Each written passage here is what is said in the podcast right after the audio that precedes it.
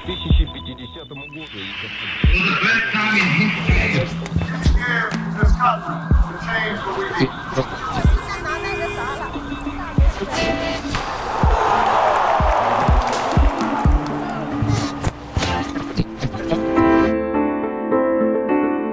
Bonjour, c'est Myrna. Bienvenue dans un autre épisode de l'histoire au jour le jour. Comme d'habitude, vous allez entendre les événements historiques d'aujourd'hui deux fois. Inutile de trop vous concentrer sur la signification la première fois. La deuxième écoute est là pour ça. C'est parti Alors, que s'est-il passé ce jour dans l'histoire?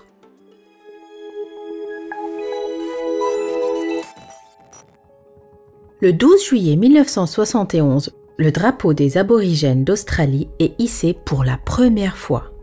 Ce drapeau est devenu un symbole d'identité fort pour les aborigènes. On le hisse souvent pendant les événements politiques ou sportifs, ainsi que pendant les cérémonies.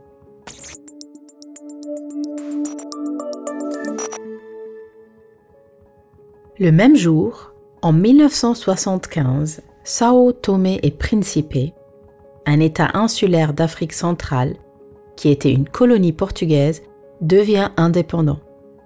Après un coup d'État et une révolution, un nouveau gouvernement arrive au pouvoir au Portugal. Ce nouveau gouvernement accepte de rendre sa liberté à Sao Tomé et Principe, qui devient le deuxième plus petit pays d'Afrique.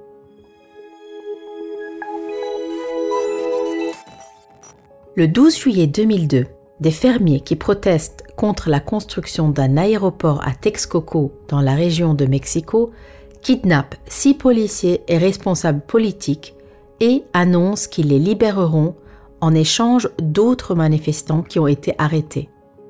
Le gouvernement a réquisitionné plus de 5000 hectares de terre pour l'aéroport.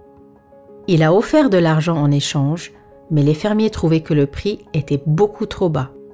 Ils ont donc commencé à manifester et bloquer les autoroutes. Ils sont ensuite rejoints par des groupes de gauche, anti-gouvernement et antimondialistes. En août 2002, à cause des manifestations, le gouvernement mexicain accepte de ne pas construire l'aéroport.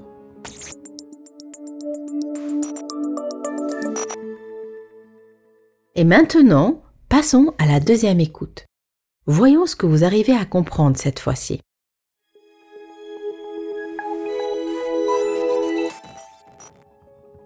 Le 12 juillet 1971, le drapeau des aborigènes d'Australie est hissé pour la première fois. Ce drapeau est devenu un symbole d'identité fort pour les aborigènes. On le hisse souvent pendant les événements politiques ou sportifs, ainsi que pendant les cérémonies.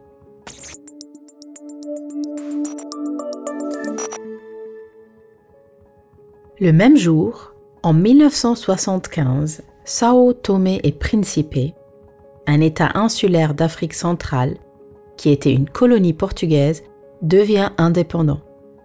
Après un coup d'État et une révolution, un nouveau gouvernement arrive au pouvoir au Portugal. Ce nouveau gouvernement accepte de rendre sa liberté à Sao Tomé et Principe, qui devient le deuxième plus petit pays d'Afrique.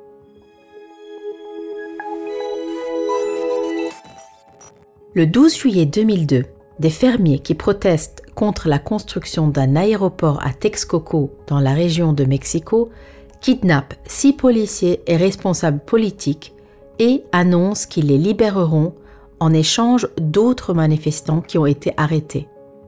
Le gouvernement a réquisitionné plus de 5000 hectares de terre pour l'aéroport. Il a offert de l'argent en échange, mais les fermiers trouvaient que le prix était beaucoup trop bas.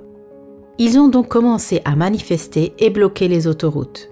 Ils sont ensuite rejoints par des groupes de gauche, anti-gouvernement et anti-mondialistes.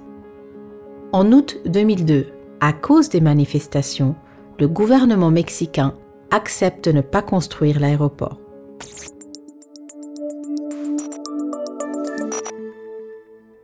Et maintenant, étudions certains mots compliqués. Un ou une aborigène et une personne qui fait partie des premiers habitants du pays où elle vit.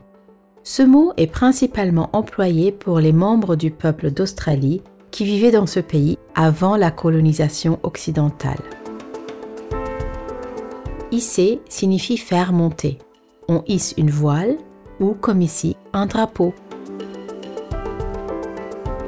Insulaire signifie lié à une île.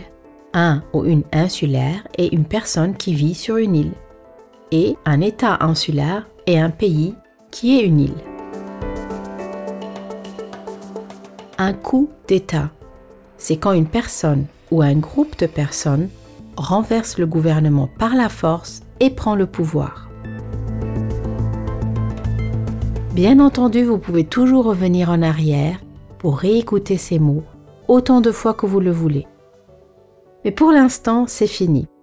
Rendez-vous demain pour un nouvel épisode de l'histoire au jour le jour.